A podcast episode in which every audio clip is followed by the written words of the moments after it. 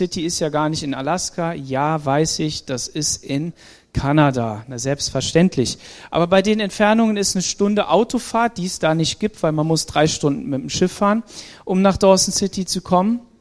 Ähm, äh, nicht weit von der Grenze entfernt. Und jeder, der jetzt so im mittleren Westen wohnt und sich von diesem Goldfieber anstecken lässt, weil er sagt, ich kann reich werden plötzlich, der ähm, hat gesagt, okay, lass uns mal nach Alaska gehen, weil das ungefähr so die Richtung war. Wie auch immer.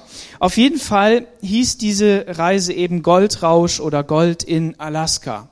Und ich möchte euch so ein bisschen mit reinnehmen, weil diese Geschichte nämlich unser Christenleben so ein bisschen beschreibt und die Herausforderungen, die wir so da drin haben, wie das so funktioniert. Und der ähm, und da wollen wir einfach mal in Matthäus Kapitel 13 eine Bibelstelle anschauen, die da steht im Vers 45 und 46.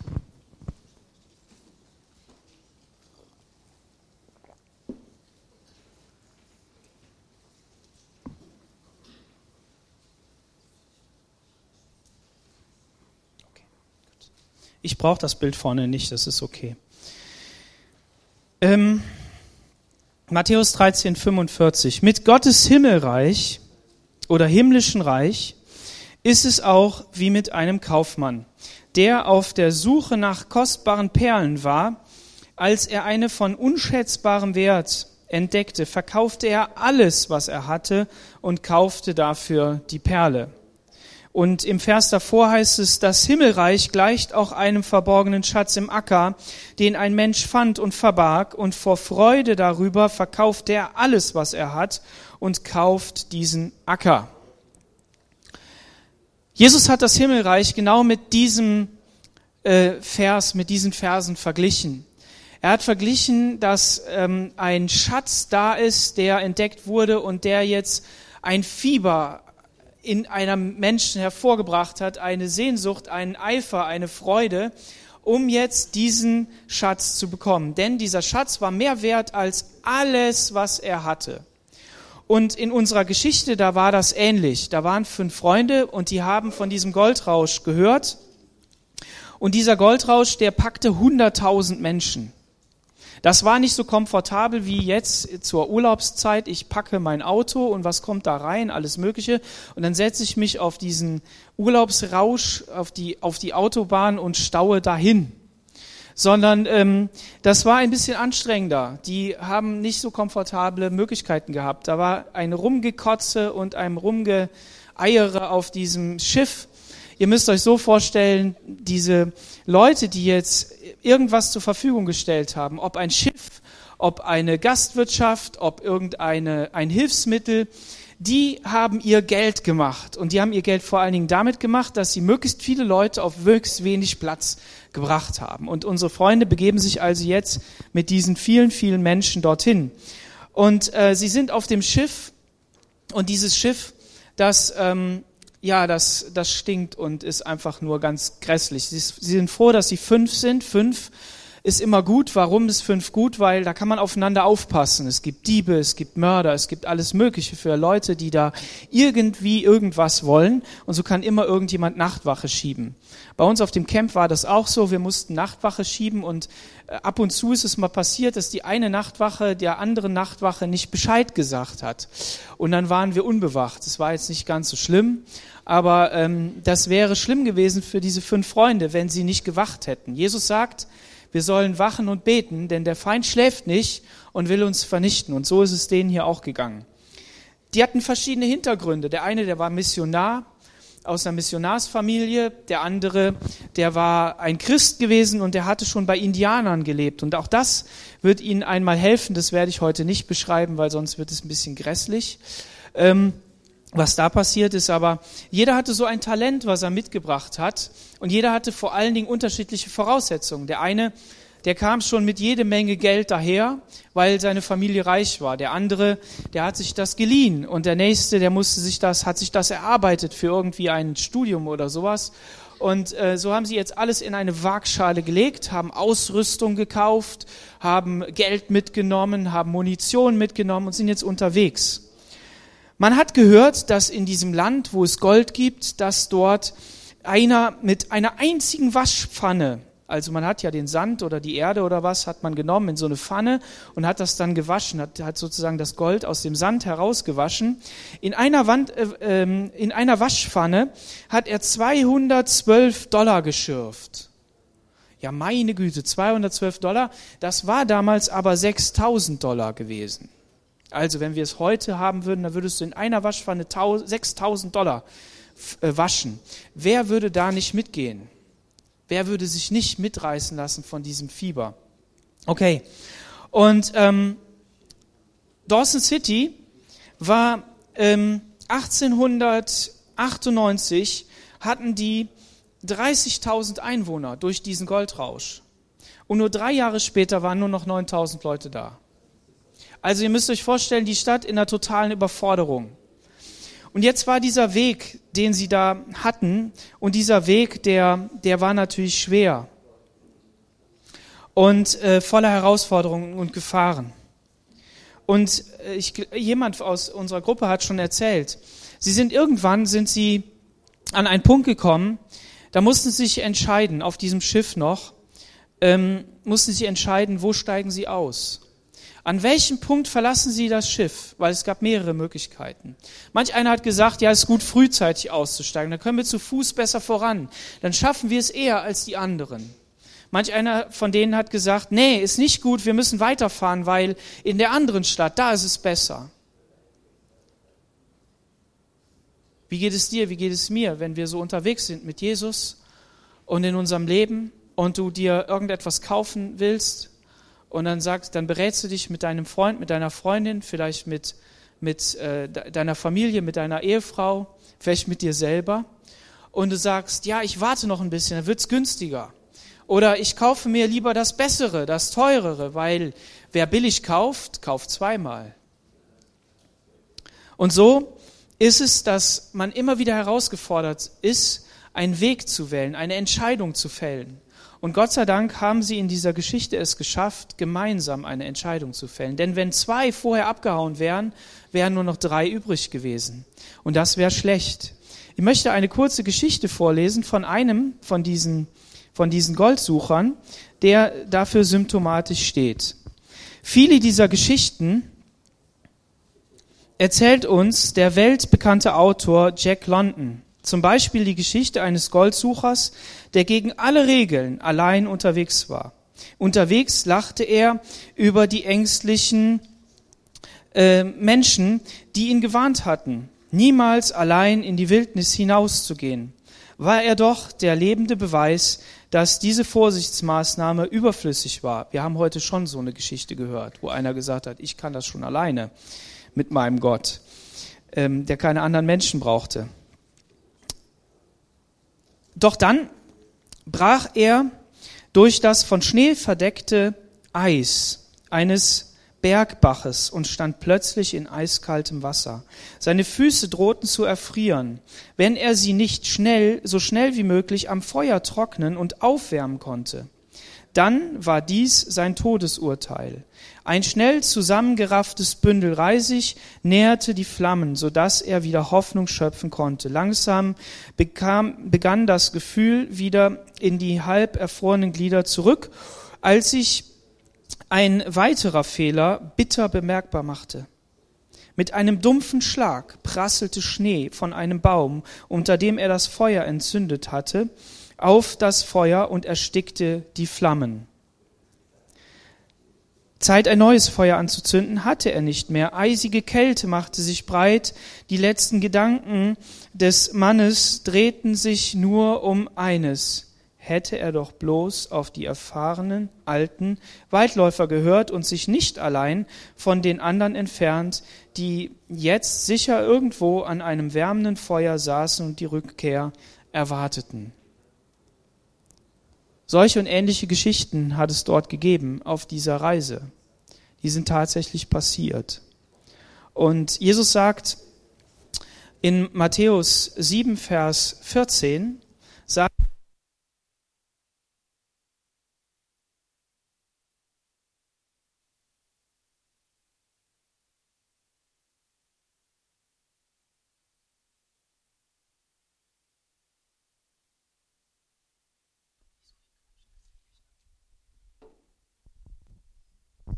Das Tor, das zum Leben führt, ist eng und der Weg dorthin ist schmal, das finden ihn nur wenige. In dieser Geschichte kommen unsere fünf Freunde nach diversen Herausforderungen an einen Punkt, wo sie an einen Berg kommen.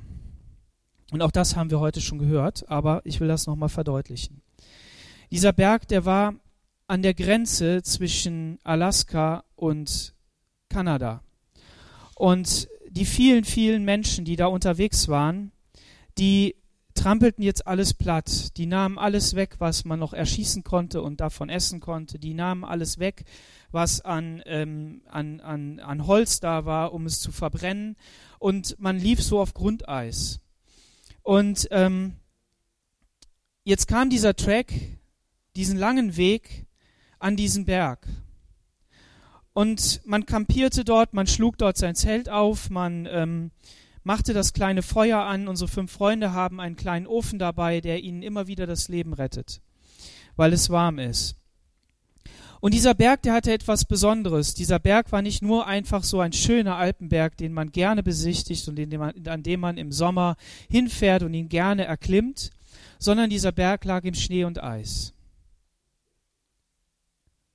Und dieser, dieser Schnee und dieses Eis, die waren so steil, dass man 800 Höhenmeter plötzlich ersteigen musste.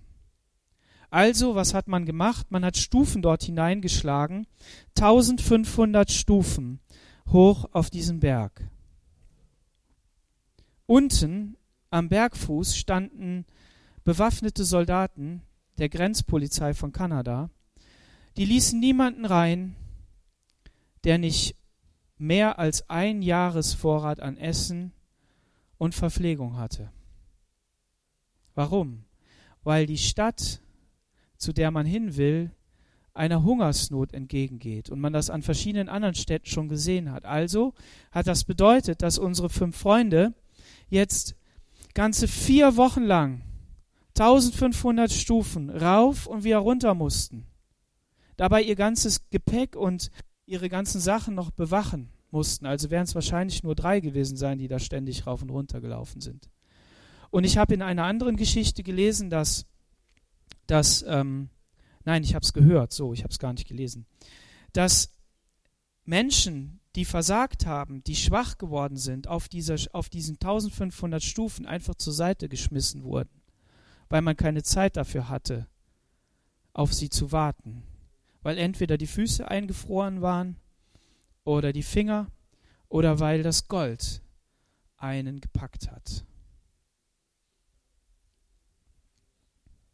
Wie ist das in unserem Glaubensleben, wenn wir an so eine Engstelle kommen, an so einen Engpass, wo andere anstehen? Wir haben die Bilder vielleicht noch im Kopf von der Berichterstattung über den Mount Everest, wie Menschen auf diesen höchsten Berg da, der zu erklimmen ist, da draufklettern und dann um dieses eine zu machen und im Stau stehen da oben.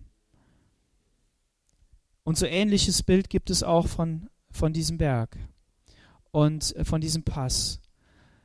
Und wie ist es bei uns? Haben wir die Geduld, unser ganzes Gepäck da hochzutragen? Wie viel schleppen wir mit? Wie viel müssen wir mitschleppen, damit wir überleben? Ja, ich weiß, Jesus sagt, nehmt nur einen Stab mit und nehmt nur, nehmt sonst nur ein Kleid mit und sonst nichts weil ihr dann für mich unterwegs seid. Das symbolisiert natürlich auf extreme Art und Weise die absolute radikale Nachfolge Jesu, aber die meisten von uns sind doch im normalen Leben und sie gehen diesen Weg trotzdem mit Jesus. Und wie viel haben wir dabei? Wie viel müssen wir auch dabei haben, um überleben zu können? Das ist ja nicht nur negativ und haben wir die Geduld zu warten, bis wir alles oben haben, um dann Gott zu danken. Unsere fünf Freunde, die schaffen das. Die gehen diesen Pass und diesen Weg. Und sie schaffen das wirklich anzukommen. Das Wichtige an der Geschichte ist, dass sie eins sind. Dass sie wirklich eins sind. Dass sie sich nicht streiten, dass sie sich nicht auseinander dividieren, wir hatten das auf dem Camp gehabt. Kam ein Teamleiter zu mir und sagte, Daniel, du, ich habe in meinem Team einen Jungen, der immer wieder stört und der immer wieder wirklich für Verwirrung sorgt und vor allen Dingen in den Teamzeiten, in den Andachtszeiten. Die anderen wollen alle eine Andacht hören, die wollen wirklich was mitnehmen von hier und ich würde gerne mit denen eine Andacht machen, was soll ich tun? Und dann habe ich gesagt, weißt du was, komm vorher zu mir, komm ruhig früher zu mir und sag Bescheid, geh zu jemand anders, lass dir helfen, lass dir unter die Arme greifen. Und der Teamleiter hat gesagt, ich hätte schon bald hingeschmissen, er hätte schon gesagt, dann fahre ich halt nach Hause. Und dann haben wir überlegt, was können wir tun? Wir haben gebetet und ähm, vielleicht haben wir, wir haben eine Variante gewählt, die hat auch funktioniert, Gott sei Dank, aber vielleicht gibt es auch noch andere Varianten. Ich habe dann gesagt, okay, ich komme mit und dann reden wir mit dem Jungen und dann werden wir ihm mal ins Gewissen reden. Wenn wir mal versuchen, ihm, ihm zu sagen, was er da eigentlich tut. Und gleichzeitig werden wir ihn den liebenden Arm umlegen und ihn versuchen mitzuschleppen. Wir, ähm, wir haben das oft in unserem Leben, dass wir, weil wir ja Christen sind, wollen wir ja alle Menschen lieben. Und wir wollen vielleicht auch viel Harmonie haben und wir möchten mit, mit Engelszungen auf jemand einreden, sagt man so, ja, als Sprichwort. Und ähm, wir, wir versuchen es ganz sanft. Und das ist auch richtig, aber manchmal braucht es auch ein strenges Wort. Manchmal braucht es einfach auch die Realität, irgendwie so mal knall auf den Tisch. Und so habe ich jetzt mit dem Jungen geredet und habe ihm gesagt, dass er ein Tyrann ist und dass er die anderen fertig macht und dass er deshalb nicht hierher gekommen ist. Und ähm, habe versucht, ihm klarzumachen, dass wir ihn lieben, dass wir ihn ehren und dass er jetzt die einmalige Chance hat, etwas von Gott zu hören. Und er hat sich ähm, das sagen lassen irgendwie. Ja, er ist dann ins Zelt gegangen und musste darüber nachdenken. Ähm, aber er ist geblieben und war hinterher glücklich und hat sogar gesagt, dass er in den Teamzeiten was mitnimmt. War dann nicht mehr viel, aber er hat es gemacht. Und so hat das geholfen. Es gibt also immer wieder diese Situation, in der die Einheit auf den Prüfstand gestellt wird. Und in Römer 16, Vers 17, da steht zum Schluss, meine lieben Brüder und Schwestern, muss ich euch noch vor Leuten warnen, die eure Gemeinde spalten und durcheinander bringen. Sie verbreiten eine andere Lehre und widersprechen dem, was ihr gelernt habt. Mit solchen Leuten sollt ihr nichts zu tun haben. Es ist gut, wenn wir klar sehen, dass jemand eine andere Lehre hat. Dass er zum Beispiel sagt, den Heiligen Geist, den wollen wir nicht, weil den gibt's ja schon lange nicht mehr, also die, so wie er wirkt. Oder ähm, äh, Taufen, das äh, kann man doch irgendwie vielleicht so als Baby machen, aber das ist doch als Erwachsener keine gute Sache. Das sind falsche Lehren. Ja? Und ähm, Oh, Taufe ist ein gutes Stichwort. Wer sich taufen lassen möchte, der melde sich bei mir, okay? Es steht eine Taufe an. Gut. Ähm, das ist ja einfach. Aber was ist mit falscher Lehre, die so, so süß daherkommt? Die so ganz süß daherkommt. Ihr habt ja ein Gericht gesehen vorne. Das war das Gericht ähm, mit dem Reis rechts. Also die hatten alle Reis, ich weiß. Aber der, da war der Reis rechts und da war ein Apfelstück oben drauf und Zucker. Und dieses Team, was wir da besucht haben, das ähm, war das letzte Team. Und dieses Team hatte vorher gesagt, bevor sie angefangen haben zu kochen, haben sie gesagt, wir werden eine Geschmacksexplosion kochen. Und ähm, ich habe dem nicht geglaubt. Und als wir dann dahin gekommen sind, habe ich gedacht, oh weia, oh weia, oh weia, das sieht ja ganz schlimm aus, weil die Deko nicht so toll war. Die anderen waren viel besser darin. Vor allen Dingen das Team davor, das hatte so ein Variationsreichtum von Tee bis Nachtisch, also Hammer. Okay, und äh, wir wussten ja, wie die anderen Sachen geschmeckt haben. So, jetzt gehen wir zu diesem Team und ähm, die haben sich wahnsinnig angestrengt. Alle Teams haben sich wahnsinnig angestrengt. Stellt euch vor, ihr kommt in zu diesem Tisch und ihr müsst euch so ein bisschen bücken und dann kommt ihr so unter der Plane daher und dann ist dieser Tisch da und dann gucken euch fünf Gesichter an mit strahlenden Augen und und wollen wissen, wie denn die Jury e-, entscheidet, wie es gut schmeckt. Unser Essen schmeckt sehr gut, sagen sie. Und sie wollen dir etwas entlocken. Okay. Und naja, auf jeden Fall haben wir uns so das Essen angeschaut, dann haben wir die Vorspeise gegessen, da wussten wir, es schmeckt, das ist Paprika. Und dann hat, die war der Hauptgang und der war wirklich gut. Aber auf den kommt es mir jetzt nicht an. Die Soße, die war der Hammer. Die, war, die hat alles rausgerissen, was an Deko gefehlt hat oder an, an Ästhetik oder sowas. Und, und dann kam dieser Reis. Und der Reis, der hatte ein Problem. Der Reis war verkocht. Aber das war für einen Ranger, für dieses Ranger-Team kein Problem. Die haben sich gesagt, das macht nichts, den verkochten Reis, den verkochen wir zu, zu ähm, Milchreis. Dann haben die Milchreis draus gemacht. Und jemand aus unserer Jury hat gesagt, habt ihr diesen leichten, salzigen Untergeschmack geschmeckt? Der war der Hammer.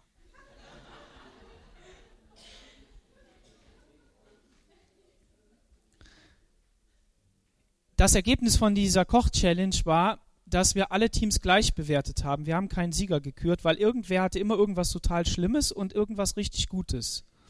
Also haben wir gesagt, ihr seid echt toll. Gut, ich will aber auf diesen Punkt raus. Was ist, wenn Lehre nur so sanft daherkommt, so, so, so, ja, so im ganz, ganz weich und wir nicht genau wissen, was ist jetzt richtig und was ist falsch? Wichtig ist, dass wir uns nicht spalten lassen, dass wir uns nicht trennen lassen, dass nicht eine Gruppe in der Gemeinde aufsteht und sagt, ja, wir hauen jetzt ab deshalb. Leute, die Kirchengeschichte, die ist schon ein bisschen älter. Und die Menschengeschichte ist noch viel älter als wir.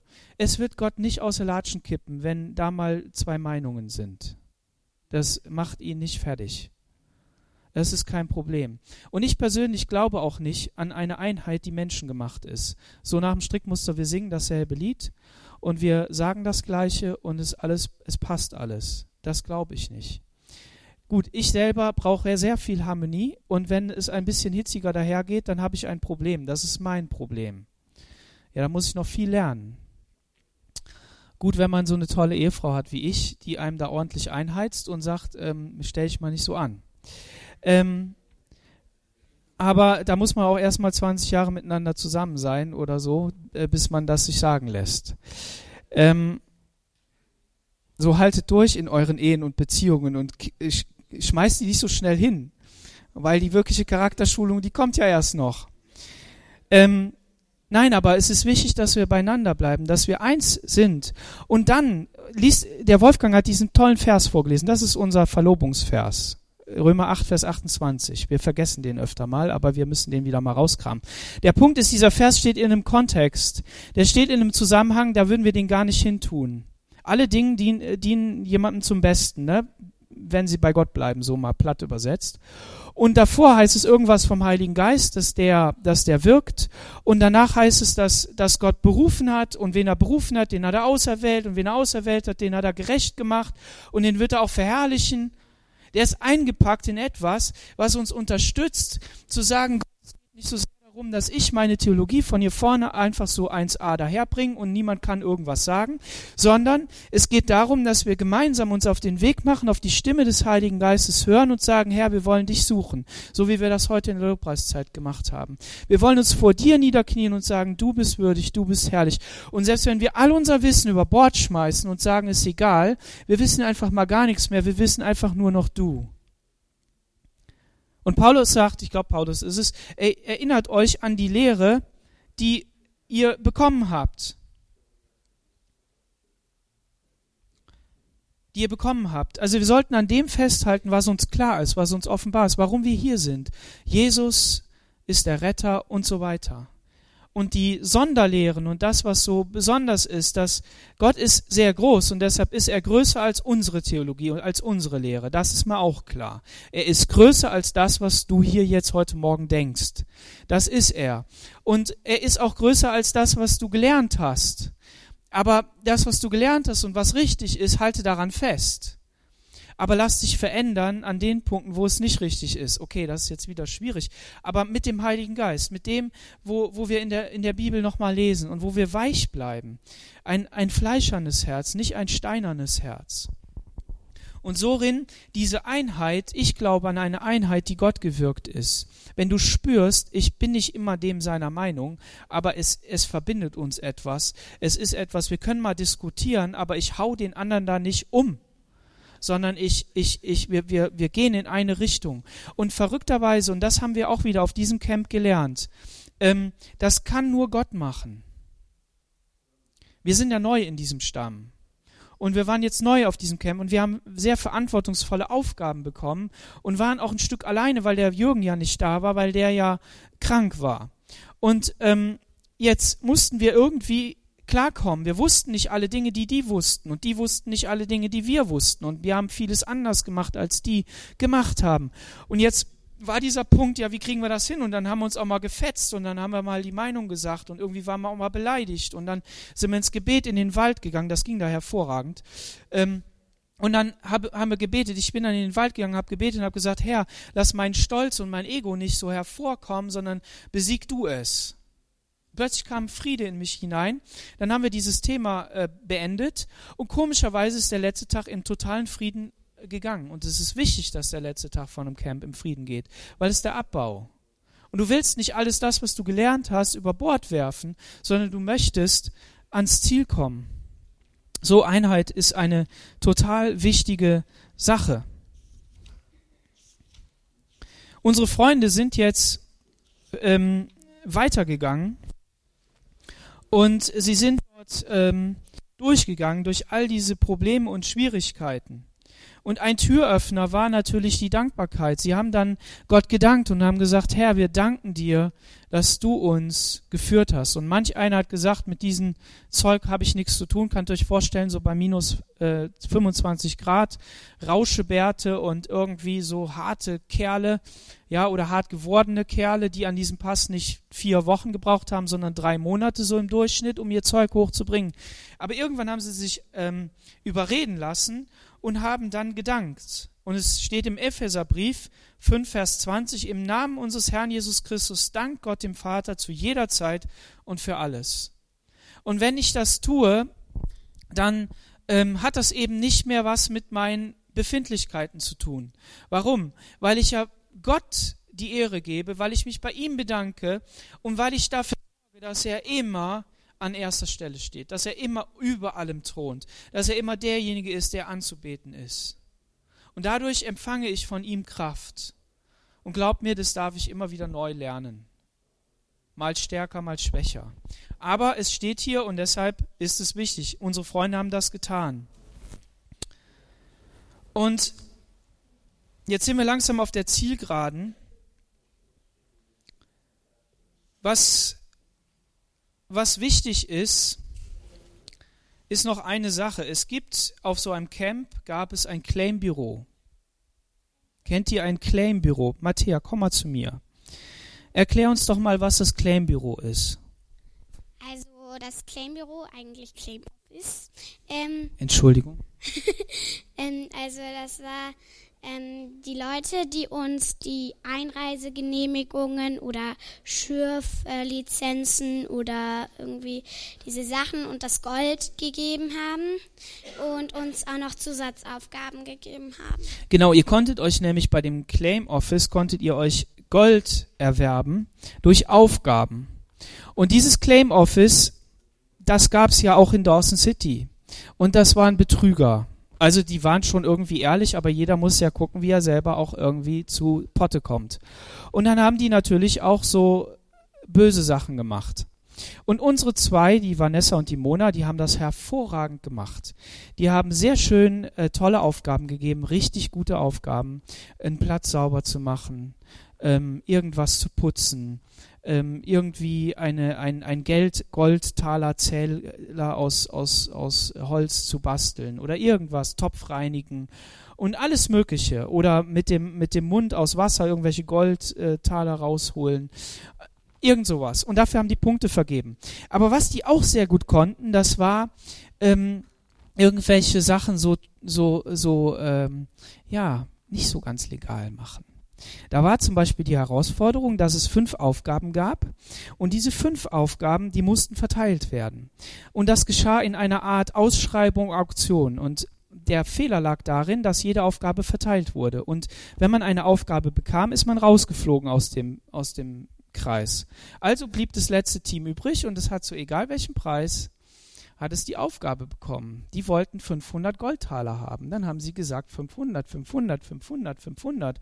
Ja, jetzt muss das Claim Office 500 Goldtaler geben.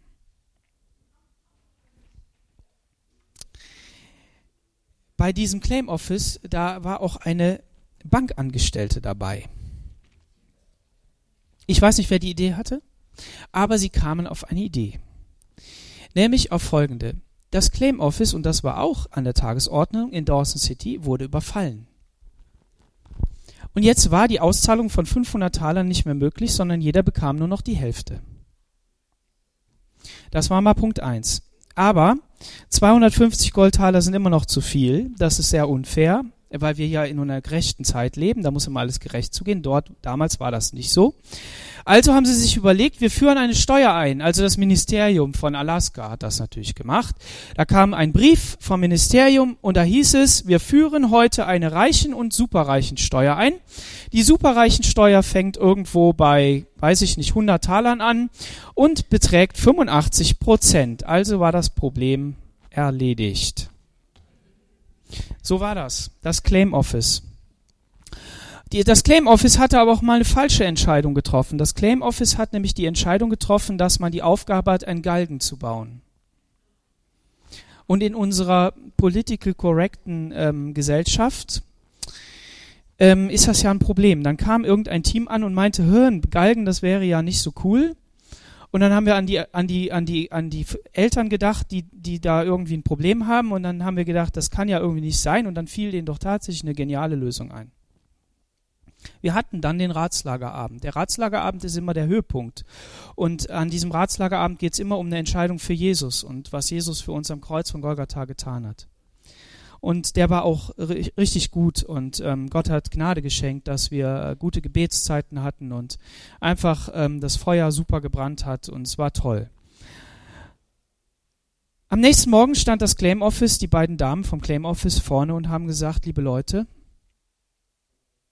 der Galgen war ja gebaut für einen, einen Räuber, der das Claim Office überfallen hat. Der Räuber braucht nicht mehr gefunden zu werden, denn es hat jemand die Schuld bezahlt. Es ist jemand gestorben. Also brauchen wir die Galgen nicht mehr. Ihr könnt die alle wieder abbauen, braucht man nicht mehr. Und außerdem hat Alaska ein neues Gesetz erlassen und die Todesstrafe abgeschafft.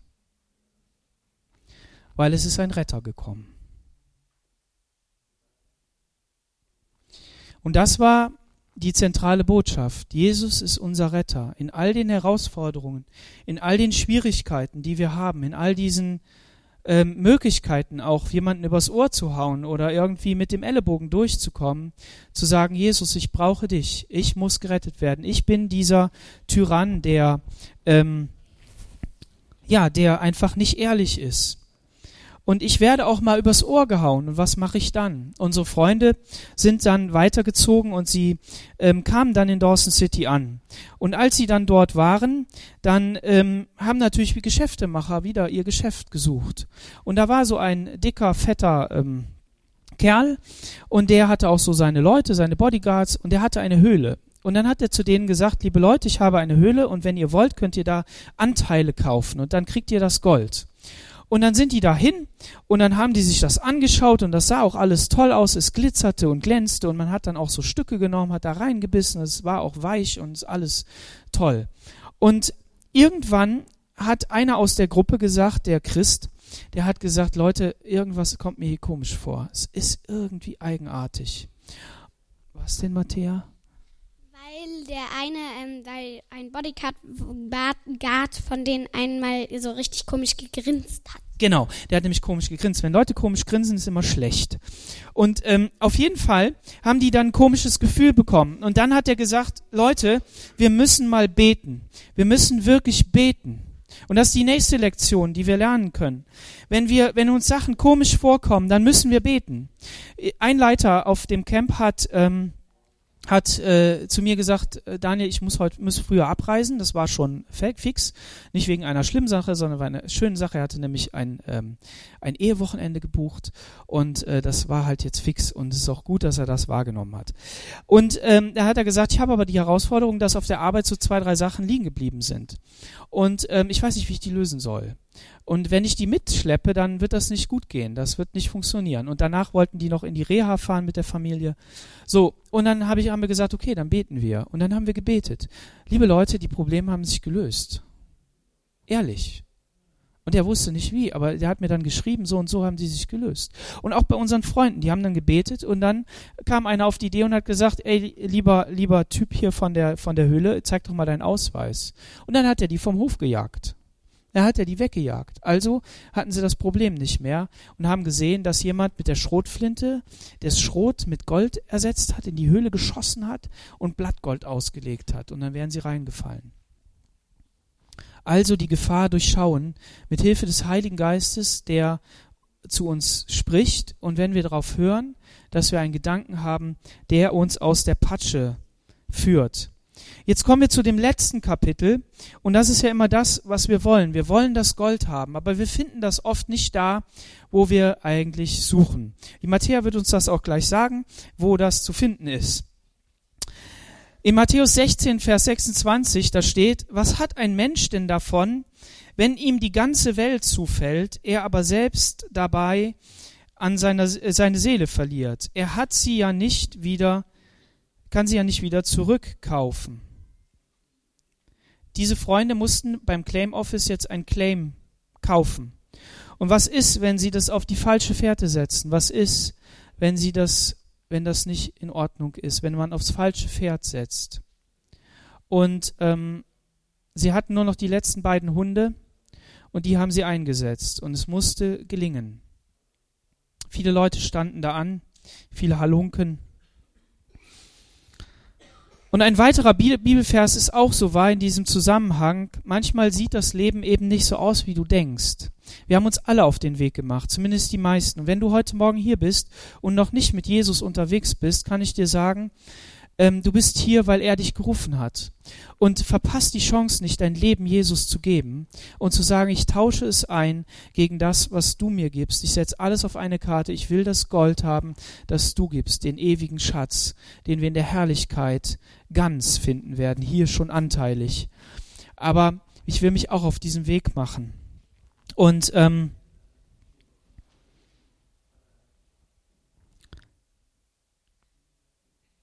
wir, wir finden oft dieses Gold eben nicht da, wo wir denken, dass wir suchen. Manch einer sagt, wenn du dich als Christ auf den Weg machst, dann wird das alles toll. Du wirst die Probleme verlieren, weil Jesus heilt.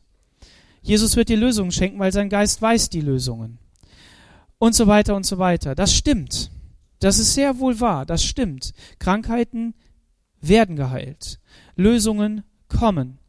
Erfolg stellt sich ein. Gott segnet. Aber die andere Seite der Medaille ist auch, und das habe ich an diesem Vers gelesen, der da steht in Römer 8. Da steht nämlich, ich muss das jetzt mal eben kurz aufschlagen.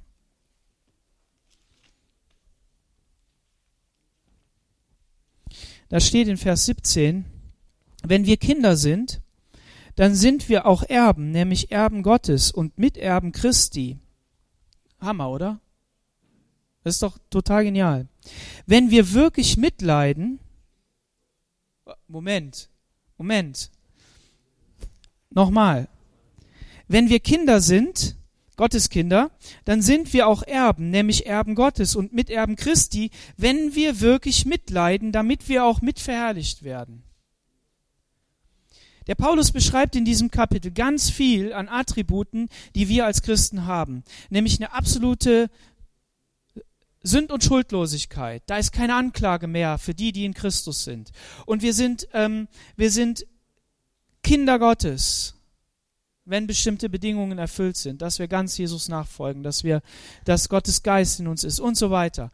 Und gleichzeitig zeigt er immer wieder, dass es auch Teile dabei gibt, die diese, diesen Glanz der Herrlichkeit in unserem Leben, den man sehen kann, diese Kraft Gottes trotzdem nicht vermindert, sondern die zeigt, dass Christus nicht umsonst gelitten hat, sondern Jesus ist, ist hier auf diese Erde gekommen, hat gelitten für dich und für mich, damit wir ein Leben führen können im Triumph, in der Überwindung, im Sieg, Aber das bedeutet nicht, dass wir Überflieger sind und einfach dahin fliegen, hingebeamt werden und dann passt das, sondern wir, wir gehen durch unser Leid hindurch. So wenn du eine Krankheit hast, die du hast und die wird nicht geheilt, dann kann es sein, dass wir noch nicht genug gebetet haben. Es kann sein, dass wir irgendwie eine besondere, dass ein besonderer Gottesmoment kommen muss. Aber es kann auch sein, dass diese Zeit dir zum Besten dient, damit sich etwas in deinem Leben verändert. Kann sein dass du ein, ein Diamant wirst. Diamanten werden unter Druck hergestellt. Wie auch immer, wie auch immer die Antwort ist. Aber hier ist etwas Tröstliches drin, dass wir mitleiden, damit wir auch mitverherrlicht werden. Man muss da nochmal tiefer drüber nachdenken, muss das nochmal weiter aus, ausdehnen und ausfalten. Na gut. Auf jeden Fall sind jetzt unsere Freunde unterwegs. Und die haben jetzt dieses Claim gekauft. Alles haben sie verkauft, den letzten Rest. Und sie gehen jetzt zu ihrem Claim. Und je näher sie zu diesem Claim kommen, was passiert dann? Je näher sie kommen, Matthäa, was passiert? Also alle Leute gucken sie komisch an, weil das der letzte Claim war und die jubeln halt so rum, dass sie den letzten Claim haben und dann kommen sie an einer Müllhalde an.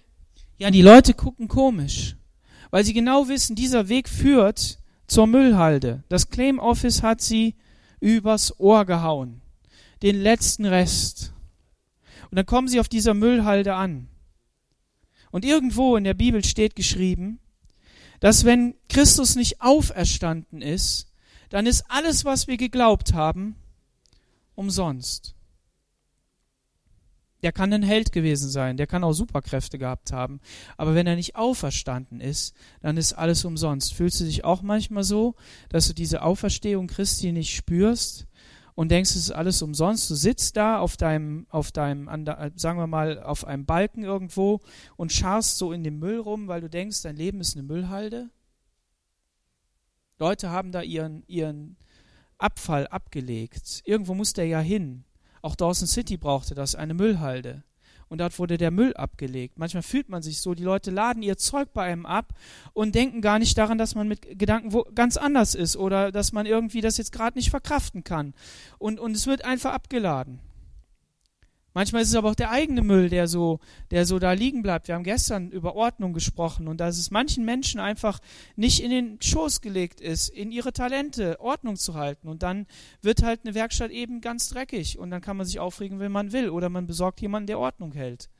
So einfach ist das. Wir können einander tragen, wir können einander helfen. Natürlich wollen wir alle gemeinsam auch besser werden als Menschen, aber dieser Müll, der sich ansammelt und diese Freunde kommen jetzt dort an und sind demotiviert. Und dann fangen sie an zu reden. Und dann fangen sie an zu reden, was dieser Weg, diese Leiden doch gewesen sind. Und dass das alles umsonst ist. Und dann passiert etwas. Was passiert dann, Matthäa? Also plötzlich fängt der Rick einfach, weil er nicht mehr still sitzen kann, an zu graben und plötzlich findet er eine riesen Goldader unter der ganzen Müllhalde. Ganz genau. Die saßen dort und haben gegrübelt.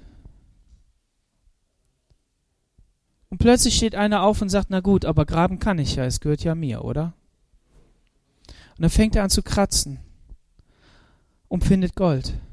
Der glaubt es erst nicht, haben die schon wieder Blattgold dahingelegt. Sie hatten ja die Enttäuschung erlebt. Vielleicht geht es dir und mir auch so, dass wir denken, ja, es kann doch irgendwie nicht sein, dass jetzt hier Segen ist, weil wir hatten doch Enttäuschung erlebt. Wie oft ist das in unserem Leben so? Und wisst ihr was? Die Geschichte ist wahr. Es waren einmal solche Leute da, die auf einer Müllhalde waren, genau dort in Dawson City. Und die haben da gegraben. Und die haben die größte Goldader gefunden, die Dawson City je gesehen hat. Der Schatz war da, aber unter dem Müll. Und eins kann ich dir sagen, weil ich weiß, dass Jesus das sagt. In deinem und meinem Herzen, in, in unserem Leben, ist ein Schatz vergraben. Den hat Gott da reingelegt. Und wie auch immer du das Bild jetzt noch gebrauchen willst, manchmal fühlt sich unser Leben so an, als wenn es eben nur so, ja, nach nichts aussieht. Und wenn wir eines Tages ankommen, dann werden wir einen Goldschatz finden. Im Himmel, das hat Jesus auch verheißen. Ich werde eine Wohnung machen für jeden von euch und da werde ich euch etwas geben. Über goldene Straßen werdet ihr gehen. Aber gleichzeitig bedeutet das, dass wir hier in unserem Leben schon graben können, uns nicht entmutigen lassen sollten von dem, was Gott in uns hineingelegt hat. Und wenn unser Leben auch nicht ein Hochglanzleben ist, So manch einer ist umgekehrt auf dieser Strecke. Viele Leute haben ihr Zeug liegen gelassen. Mancher hat aufgegeben. Gib nicht auf, sondern geh weiter. Geh mit Gott. Aber geh. Ähm, manchmal benutzt man das ja negativ. Aber geh mit Gott. Nimm ihn mit rein. Sag Jesus, ich will den Schatz finden. Und es muss kein Instagram-Leben sein. Es muss nicht ein Hochglanzfoto sein. Es kann ganz schlicht und grau sein. Das macht nichts. Ist nicht schlimm. Sondern es ist wichtig, dass wir uns auf Jesus konzentrieren und sagen, Herr, entfalte du deine Schönheit in meinem Leben. Amen. Lass uns gemeinsam aufstehen und beten.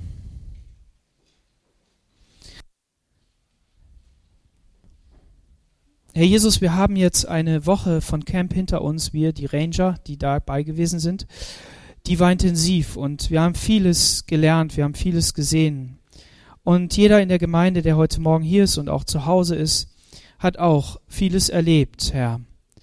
Und ich danke dir für all die Segnungen, die wir erfahren haben. Ich danke dir für all das, was du uns gegeben hast, was du, wo du uns ermutigt hast, wo du uns Kraft geschenkt hast, wo wir Momente hatten, wo wir dir begegnet sind und wo wir Gelingen gesehen haben. Du hast aber auch all die negativen Momente gesehen, wo wir überfordert waren, wo wir einfach nicht weiter wussten, was wir tun sollen, wo wir Streit mit jemand waren, Herr. Und ich danke dir, dass du unser Gott bist ich danke dir für diese Geschichte von Alaska und dem Gold. Ich danke dir, dass es wirklich eine wahre Geschichte ist.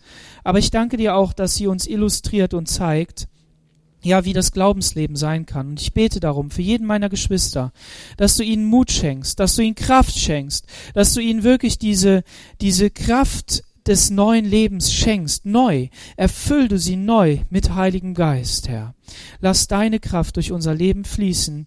Lass uns Antworten finden, wo wir als Menschen keine Antworten finden und Lösungen, wo wir keine finden, Herr. Sei du unser Retter. Du bist unser Schatz im Leben und wir wollen alles verkaufen und alles dran setzen, dass wir dich haben, Jesus Christus. Und dafür danken wir dir. Amen.